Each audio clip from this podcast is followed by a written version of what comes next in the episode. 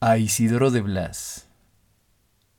Qué esfuerzo, qué esfuerzo del caballo por ser perro.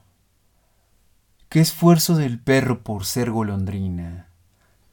Qué esfuerzo de la golondrina por ser abeja. Qué esfuerzo de la abeja por ser caballo. Y el caballo, qué flecha aguda exprime de la rosa, qué rosa gris levanta de su belfo y la rosa, que rebaño de luces y alaridos ata en el vivo azúcar de su tronco, y el azúcar, qué puñalito sueña en su vigilia, y los puñales diminutos, que lunas sin establos, que desnudos, piel eterna y rubor, andan buscando. Y yo por los aleros, qué serafín de llamas busco y soy,